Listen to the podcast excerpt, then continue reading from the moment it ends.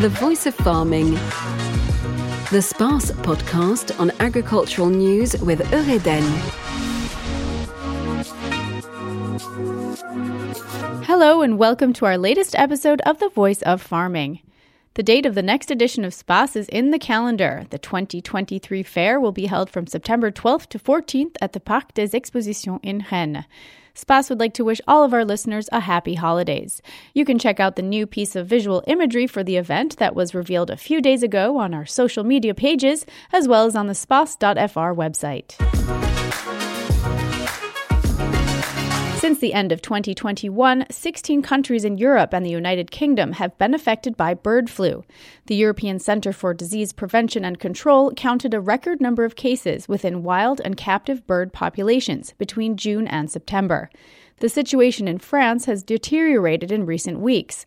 On December 5th, 114 farms had confirmed cases, putting the alert at a national level. The French state has asked certain farms in the west of the country to send chickens and ducks to the slaughterhouse as a preventative measure to avoid possible contamination and allow for continued consumption. To learn more about this health crisis, we're joined by Anne Le Roux, a poultry veterinarian and a consultant at the Eureden Cooperative. Hello. Bonjour. Hello. Thank you for accepting our invitation. Anne Le Roux, what is the status of France's agricultural industry right now across all sectors? Donc la situation euh, actuelle en France est extrêmement tendue. The current situation of poultry breeding in France is very difficult, and the Vendée and Loire regions are the most impacted. We are back to the same situation as we had last spring. We have outbreaks of the, uh, the avian influenza in a number of new locations, and the avian flu is spreading. And we have the same situation as we had in 2022. In Bretagne, the situation is the same as what we had last spring. We have four new avian flu outbreaks in Bretagne, three outbreaks in the Morbihan department, two in the Armor-Corse department, and one in the Finistère department. Deux foyers, mais qui sont plutôt en fin de gestion, on va dire. And if we can go into detail, is the whole of France concerned west, east, southwest? Oui, alors euh, bah, il y a de l'influenza aviaire là où il y a des volailles. Well, the disease spreads in regions where there are lots of poultry farms, obviously. This year, the avian flu started in the north of France with laying hens. In fact, it started five years ago in the southwest region of France, but it has been spreading during the last five years. Obviously, the poultry death level is increasing very fast in the major poultry production regions like the Vendée or Loire regions. In Bretagne, the situation is still under control, but in the Vendée and Loire region, it's a disaster. La situation semble catastrophique. Anne Le Roux, what is the situation at Eureden, the farming cooperative you work for? How does it work for your poultry farmer members? Alors la situation est difficile à vivre hein, depuis le début de l'année pour les éleveurs. The breeders are having a rough time. At the Eureden Co-op Group, we have a broad view of what's going on in the field as we cover a whole range of poultries, laying chicken, turkeys, guinea fowls, chickens and ducks, roasting ducks and fattened ducks. We pay special attention to ducks because they are not very symptomatic. Breeders are pressured to monitor closely their poultries all the time as required by the regulations of the French government. Before, people were free to do it on their own, but now they have to comply with the mandatory procedures since the month of March for the roasting ducks. After discovering that seagulls were contaminated, the French government decided that the whole Bretagne was rated as a temporary control zone. That meant that poultry breeders had to check their poultry once a week. It has been recently brought up to twice a week. The ducks must be analyzed before they are sent to slaughterhouse, and the vets have to check and screen them. The breeders must take samples before sending turkeys and chickens to be slaughtered. Breeders are literally overloaded by a number of safety measures deployed every day to protect the poultries. If they spot symptoms on chickens and turkeys, they must call the vets and send samples to the lab. That's not all. Specific measures must be used by the farmer when they move the animals. The government added new requirements and things to do in Bretagne to find the avian flu outbreak. Toute la Bretagne pour euh, essayer d'éviter, on va dire, l'épidémie. Anne Le Roux, you're a veterinarian. You've mentioned several existing measures.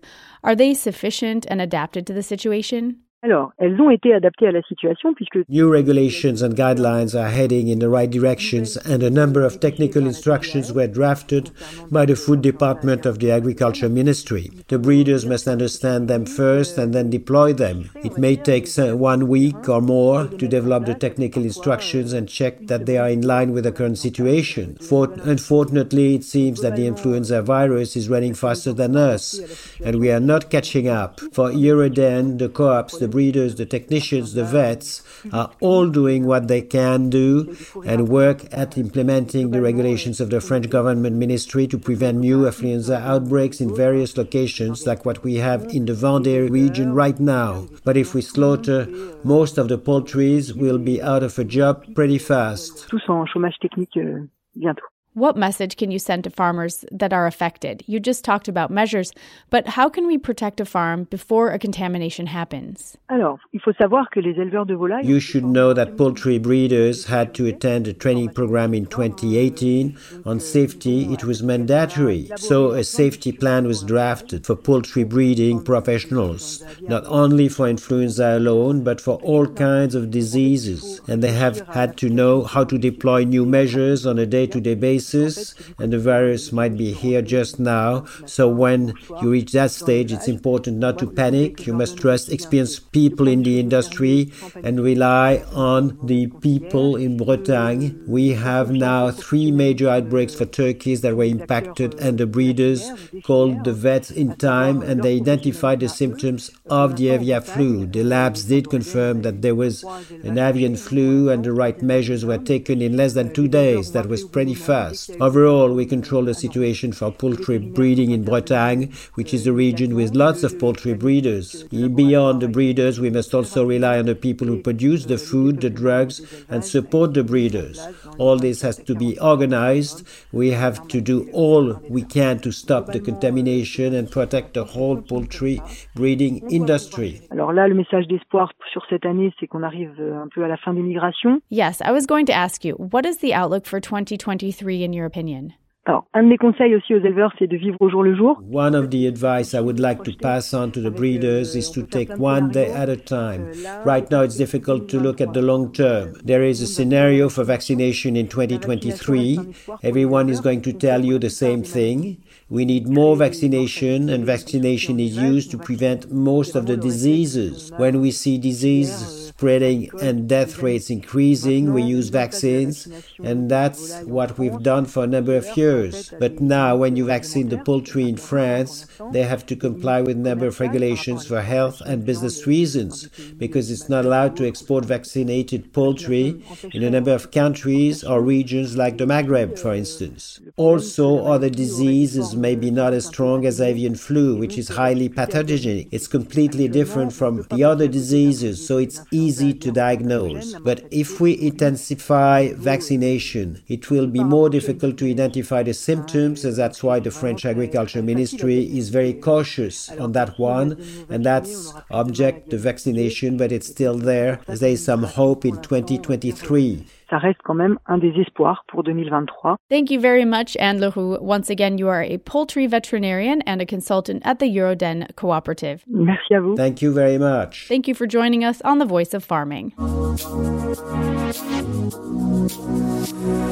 Let's take a look now at the latest news in farming.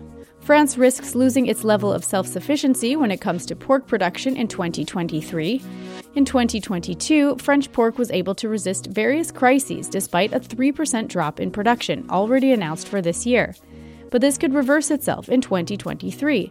To blame are the rise in energy prices, which are expected to continue, as well as competition with neighboring countries who often benefit from better energy shields or have fewer heating needs, as is the case in Spain. These are just a few of the situations that could create greater gaps and hinder French production in 2023. The farming sector is putting its hopes on potential energy price caps set by the government in order to ensure the survival of the French pork industry and more self sufficiency. The Chamber of Agriculture held its regular transmission talks from November 18th to December 2nd across France. More than 100 events were organized to identify, sensitize, and accompany those transferring projects to the next generation of farmers. This transmission is an essential issue within the industry, and the Chamber of Agriculture has made it its mission to accompany new farmers and identify those leaving the profession. They've been working with regional bureaus who manage community funding for young farmers. During the course of the talks, trainings, testimonies, and advice were on offer for those looking to end or launch a farming endeavor, and there were plenty of opportunities for exchange between the two sides. Renewal within the sector is a major challenge. New farmers represent 25% of the sector, and the average age of farmers in 2020 was already above age 51. 25% were over the age of 60. France has introduced a new bill that would make the pension scheme for self employed workers in the agricultural sector easier to calculate and more advantageous. The bill, which was voted unanimously on December 1st, looks to extend the way retirement payments are calculated to more than just heads of farms. Self employed workers can now also benefit from a pension scheme based on their 25 most profitable years as opposed to their entire careers. Currently, there is a gap of 580 euros per month between farmers and their retired counterparts, according to Julien Dive, the deputy of the Aisne department, who is spearheading the initiative. Retired heads of farms earn an average of 1,079 euros after a full career, according to Mutuelle Sociale Agricole. And with one out of two farmers expected to reach retirement age in 2030, the subject of renewal within the sector is even more important. Thank you for listening. You can find this podcast on space.fr, on the West France website, and via your regular streaming channels. You can also read our article on the West France website, Farming and Epidemics What are the challenges for the sector? Have a happy new year and see you next month. The Voice of Farming. The SPACE podcast on agricultural news with Eureden.